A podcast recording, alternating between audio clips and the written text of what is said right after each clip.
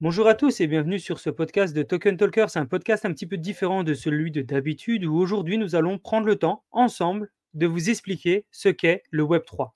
Pourquoi il s'appelle le Web 3 Pourquoi nous en sommes arrivés à un Web 3 C'est-à-dire qui dit Web 3 dit sûrement Web 1, Web 2. Quel est le Web 1 Quel est le Web 2 Qu'est-ce que l'on fait avec ça? Et surtout quels sont les avantages, les inconvénients, euh, bah, notamment du Web 3. Donc, nous allons prendre le temps déjà de commencer par le Web 1. Le Web 1, c'est quoi? Bah, Le Web 1, c'était un Internet un petit peu centralisé où son objectif numéro un, c'était de lire. Les acteurs, à l'époque, avaient développé un protocole, on parle de 1973, où un protocole avait été développé pour pouvoir connecter les, ordinateurs entre eux. C'est vrai qu'à l'époque, on ne le sait pas, mais il y avait déjà des ordinateurs dans différents bureaux, éventuellement dans des armées, des choses comme ça, mais ils ne pouvaient pas communiquer entre eux. Donc en 1973, on a développé un protocole qui a permis à tous ces ordinateurs de travailler en réseau. Donc ça, c'était vraiment la première étape d'Internet. Et grâce à ce réseau-là, les personnes qui utilisaient tout simplement leur ordinateur et Internet pouvaient consulter des informations.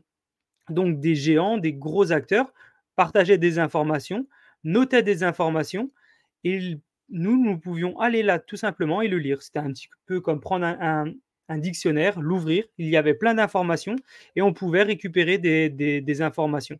Alors il y avait des avantages. Les avantages, c'est que c'était le tout début et on trouvait ça super de pouvoir regarder en temps réel des informations.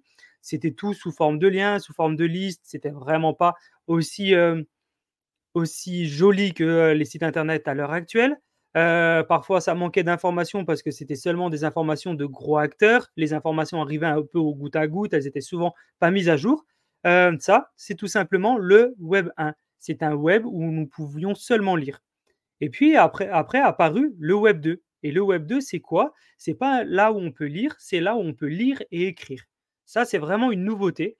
Le Web 2, c'est là où on pouvait lire et écrire. Donc, c'était un web qui était un peu plus participatif, collaboratif, qui était toujours centralisé et qui permettait à tout le monde vraiment de pouvoir partager des informations. Donc, le Web 2 a commencé le 12 mars 1989 avec euh, le protocole que l'on connaît tous, le protocole HTTP. Donc, ça a été développé, créé par euh, Tim Berners-Lee, qui à l'époque a développé un, système hypertexte, un protocole hypertexte qui permet justement d'avoir des capacités euh, à travailler sur Internet.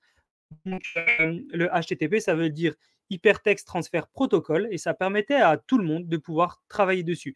Alors, qu'est-ce qui s'est passé? Bah, En fait, il y a une évolution simple. On est passé de cet Internet 1.0 où c'était juste un dictionnaire et des informations, et après, on pouvait commenter développer. Donc ça a tout simplement commencé par un système un petit peu de forum où les utilisateurs arrivaient, pouvaient prendre les informations qui étaient partagées et les commenter. Donc c'est comme ça que les premiers sites internet se sont développés, c'est comme ça qu'ils se sont créés. Les personnes arrivaient, donnaient des informations en supplément de ce qui était partagé sur, euh, sur les sites internet, sur les premiers sites internet. Donc voilà, ça c'est un petit peu la, l'évolution de Internet, du Web 1 au Web 2. On a commencé par développer la première partie du Web 2. On verra juste après, il y a on va dire, le Web 2 et peut même se scinder en deux parties. Et à ce moment-là, bah, qu'est-ce qui s'est créé? Donc, euh, quelques années après, euh, donc 1989, on a commencé à développer des sites Internet comme Amazon en 1994 ou même euh, Google en 1998.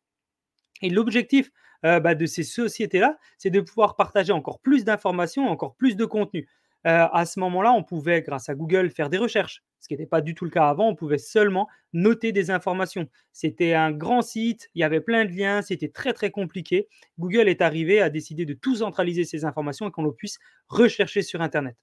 Un petit peu, un petit peu avant, en 94, Amazon a commencé à se développer où bon voilà c'était le début des informations c'était le début de l'ère des marketplaces où on pouvait tout simplement bah, partager des informations. Donc, eux, ils partageaient des informations, ils mettaient eux-mêmes des annonces et d'autres personnes tierces pouvaient mettre des annonces sur Amazon. On pouvait faire des paiements, on pouvait suivre des commandes, on pouvait publier des avis, on pouvait demander des, remboursements tout simplement et on pouvait aussi accroître notre engagement et l'audience euh, des personnes qui l'utilisaient. Donc, ça, c'est vraiment la toute première partie on va dire, du web, euh, du web 2. Hein. C'est vraiment la toute première partie, les premiers sites Internet avec les différentes faisabilités sur les sites Internet. Et puis après, il y a une nouvelle évolution, on va dire, du web 2. C'est en 2007 avec euh, le développement des, réseaux sociaux, les premiers Apple qui sont sortis, les premiers iPhones qui sont sortis en, en 2007. Et là, il y a une explosion des réseaux sociaux parce qu'il n'y avait pas forcément besoin d'avoir un ordinateur euh, sur soi pour pouvoir commenter. On pouvait tout simplement mettre sur un réseau social une photo grâce justement à ces iPhones où on pouvait prendre la photo et le publier quasiment en instantané. Donc euh, grâce à va dire l'évolution des, réseaux sociaux et des nouvelles technologies, notamment des, smartphones qui ont commencé à se développer à l'époque, bah, il, y a, y, a, eu un nouvel Internet, toujours en Web 2, qui a pu se développer. Euh, ça a pu faciliter aussi également des nouveaux travaux, c'est-à-dire que les gens pouvaient travailler de manière différente. On peut parler de, métiers un petit peu comme Uber, Deliveroo, Uber qui, permettait, qui permet toujours hein, de la location, euh, la livraison pardon, de nourriture, la livraison euh, de, personnes dans des taxis, donc le transport de personnes, pardon. On a aussi vu euh, l'émergence donc Uber, Deliveroo, de Airbnb par exemple, où on a la possibilité pour les gens de partager des annonces, récupérer des annonces, aller trouver des logements. Donc ça, c'est vraiment super intéressant, blablacar, etc., etc. Donc ça, c'était tout simplement vraiment la deuxième évolution du Web 2 qui a permis à beaucoup de gens de partager euh, des informations. Pour partager autant d'informations, bah, il faut des serveurs, il faut euh, des clouds pour pouvoir justement stocker toutes ces informations là-dedans. Et donc ces sites qui étaient 100% gratuits euh, ont donner la possibilité d'être gratuit parce que vous pouviez tout simplement stocker votre donnée sur leur serveur pour qu'après ces, géants de l'internet puissent vendre vos données pour pouvoir se financer. À l'époque, euh, vous étiez le produit, votre data était le produit. C'est pour ça que pour vous, ce genre de, site internet était gratuit. Donc, euh, ça permettait, vous étiez targeté par euh, différents services et vous aviez la possibilité de recevoir des annonces, des publicités et ce genre de choses. Ces informations étaient toutes centralisées, centralisées donc par ces serveurs. Et comme c'était leur propre serveur, qu'ils payaient eux-mêmes l'électricité et tout ce qui allait avec, les serveurs, bah, la façon de pouvoir se financer derrière, c'était tout simplement de euh, vendre vos données. Donc il faut bien se, rendre compte à ce moment-là que la data n'était pas du tout centralisée, qu'elle n'était elle pas du tout décentralisée, était 100% centralisée. Et donc du coup, les gens pouvaient vendre leurs données, vos données, parce qu'ils en étaient propriétaires. Prenons par exemple euh, le cas de AWS, Amazon Web Service, qui, représente peut-être 30 à 40% euh, de, la data sur Internet. Bah, Amazon, est propriétaire de vos données parce que vous utilisez votre donnée, vous la stockez sur, euh, sur Amazon, donc pas forcément Amazon, le site Internet, hein, la marketplace où vous pouvez acheter et vendre des choses. C'est vraiment Amazon s'est énormément développé et a mis en place tout, à, tout différents protocoles pour pouvoir utiliser de la data sur Internet. Et aujourd'hui, beaucoup de banques utilisent Amazon, beaucoup de différents services utilisent Amazon. Et donc, vos données sont stockées sur euh, Amazon Web Service. Et donc, du coup, bah, ces, informations, données, etc., peuvent être, euh, peuvent être tout simplement euh, exploitées, peuvent être vendues, peuvent être utilisées, manipulées, voire même supprimées. Et en gros, c'est eux qui décident de si vous avez le droit ou pas de stocker des informations chez eux. prenons par exemple l'exemple très récent hein, de, Donald Trump qui s'est tout simplement fait virer de, Twitter, bah oui, Twitter c'est complètement centralisé, c'est-à-dire que c'est lui qui gère les informations qu'il souhaite et vous pouvez vraiment pas faire ce que vous voulez. Prenons par exemple les banques qui sont aussi centralisées sur ce web 2.0. Vous ne pouvez pas faire de virement, vous devez demander chaque fois l'autorisation de quelqu'un, parfois les virements peuvent être bloqués, parfois ça prend du temps. Tout ça, c'est ce genre de choses qui, qui centralisent aussi le web, le web 2. Prenons aussi l'exemple des pannes sur les serveurs. Parfois, bah on utilise des, services, on utilise des, sites internet et du jour au lendemain, ces sites internet sont bloqués et euh, tombent en panne, panne de serveur et du coup, vous avez accès à rien. Donc ça, ce sont un petit peu les problèmes qui, euh, qui sont liés au web 2.0 et au fait que toutes les informations sont centralisées. Nous avons parlé du web 1 où on pouvait lire, on a parlé du web 2 où on pouvait lire et écrire, et le web 3, c'est lire, écrire et posséder effectivement, à ce moment-là, maintenant, le Web 3.0, c'est quoi? C'est la décentralisation de l'Internet, des informations.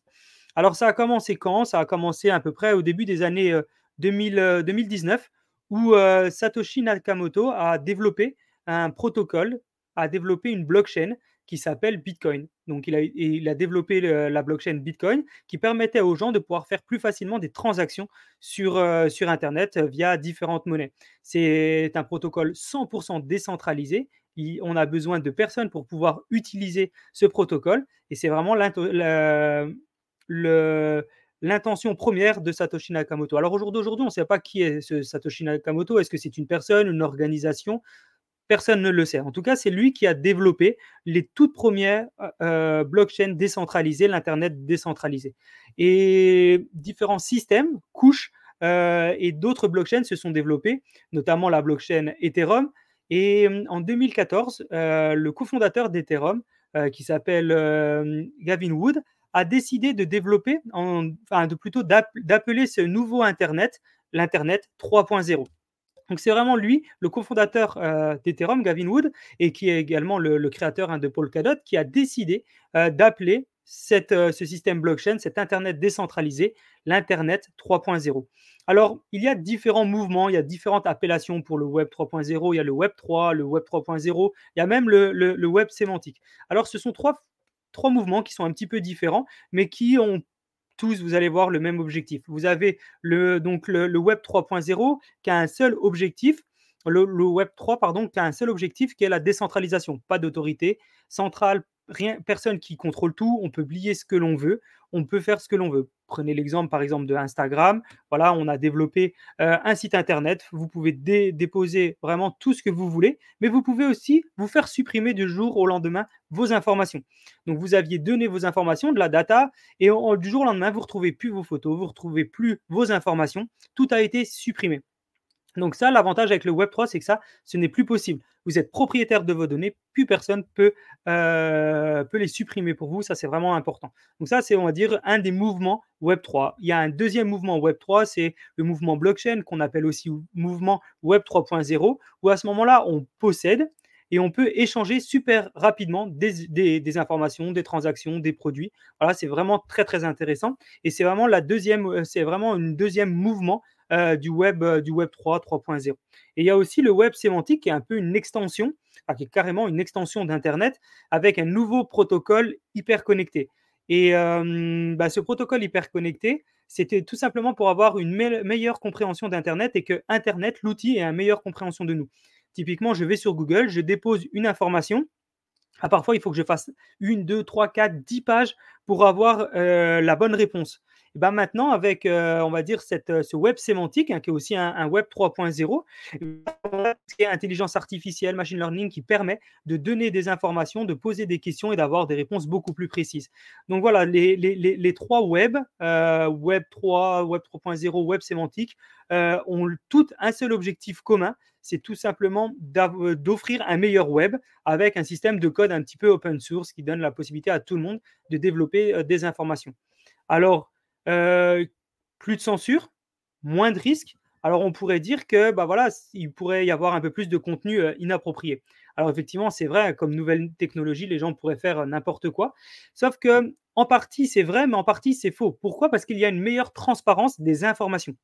C'est-à-dire qu'on peut voir en temps réel qui a mis une information sur la blockchain, sur le Web 3.0, et donc du coup on peut tracer cette personne et retrouver plus facilement qui il est. Donc, c'est plus difficile euh, d'avoir des mauvais utilisateurs qui peuvent bah, voilà, partager des, choses qui ne sont pas les bonnes, qui sont du contenu totalement inapproprié. Pardon, et grâce à ça, bah, on peut retrouver les personnes. Donc, effectivement, le fait que ça soit décentralisé et que chacun peut faire ce qu'il veut, c'est bien. Sauf qu'il faut qu'il y ait de la traçabilité derrière, de la transparence, et c'est le cas euh, notamment bah, de la blockchain. Donc maintenant que vous avez compris un petit peu comment ça fonctionne, bah, on, va, vous expliquer un petit peu comment, ça peut... En... Je vais vous prendre donner des exemples pour vous expliquer un petit peu mieux comment ça fonctionne en vrai. Je vais sur Google, je fais une recherche. Par exemple, euh, voilà, je cherche Token Talkers sur Google. Et en cherchant euh, Token Talkers sur Google, je me rends compte que euh, ma recherche, elle va aller dans le data center de Google dans le centre de recherche, le data center de Google. Donc mon information, elle est gérée par Google, centralisée par Google et par personne d'autre. Donc on va dire que ça peut être un avantage, mais c'est surtout un inconvénient. Parce que du coup, seulement Google a la possibilité de stocker mes informations, comme on l'a vu sur le Web 3.0. Maintenant, avec ces nouveaux systèmes de données, ce n'est plus le data center de Google qui recherche avec le Web 3.0, c'est qui? C'est différents utilisateurs qui deviennent des nœuds et qui sont une sauvegarde et qui sont une data. Donc c'est quelque chose de juste incroyable. Tout le monde utilise euh, un peu sans le savoir, un système cryptographique alimenté par une chaîne de blocs qu'on appelle la blockchain. Et chaque bloc devient un nœud, devient une sauvegarde de cette information. Donc si par exemple je fais une transaction grâce au Web 3.0, une transaction sur la blockchain, ma transaction, elle n'est pas centralisée et sécurisée par une personne, mais par tous les utilisateurs de la blockchain. Donc c'est quelque chose juste de formidable. Prenons par exemple une possibilité de faire une transaction de tiers à tiers. Je vais envoyer euh, de l'argent à une personne sans à chaque fois demander peut-être l'accord d'un avocat, d'un notaire, d'un auditeur, d'une banque. Bah, ça, c'est possible. On utilise euh, tout simplement un... On n'a on plus besoin de, ces personnes pour contrôler, identifier, euh, valider une transaction. c'est 100% automatique et ce qu'on appelle le proof of stake. Donc c'est un genre d'algorithme qui va valider tout ça de manière automatique et immuable. Donc c'est vraiment, vraiment l'avantage numéro un. Alors on va se dire, oui, mais c'est cool, mais si demain on se fait hacker, voilà, on fait une transaction, comment on, fait pour pas se faire hacker? Bah, C'est très difficile, voire même impossible d'hacker la blockchain. Pour la simple et bonne raison que pour euh, hacker la blockchain, il faut pouvoir hacker au minimum 51% de tous les nœuds, de tous les blocs qui sont sur la blockchain. Donc autant vous dire que ça voudrait dire euh, un nœud, ça peut être un téléphone, ça peut être un ordinateur, voilà, ça voudrait dire tout simplement hacker au minimum 51% de tous les ordinateurs et téléphones en même temps, quasiment dans la même seconde, pour pouvoir changer une, information sans que les, autres s'en aperçoivent. Autant vous dire que c'est actuellement complètement, complètement impossible. Donc c'est vraiment euh, la force de, de, cet Internet décentralisé, ce Web 3, c'est qu'on peut partager des informations, c'est beaucoup plus transparent, euh, c'est vraiment que le début, hein, on est aux prémices de ce Web 3.0 et euh, on a déjà des très très bonnes bases qui nous permettent de comprendre un petit peu comment ça fonctionne. On comprend que c'est beaucoup plus ouvert, c'est donc décentralisé, c'est plus robuste, plus équitable, plus transparent. Effectivement, beaucoup plus de, bah, voilà, de fonctionnalités et ça, c'est vraiment super important. Prenons par exemple les, exemples du Web 2 où quelqu'un comme bah, voilà, Donald Trump s'est fait euh, supprimer par Twitter son compte. Et bah dans le web 3.0, c'est impossible, c'est décentralisé. Donc impossible qu'une entité centrale décide de bloquer Donald Trump. Donc ça lui permet de continuer à partager son contenu et à donner ses informations.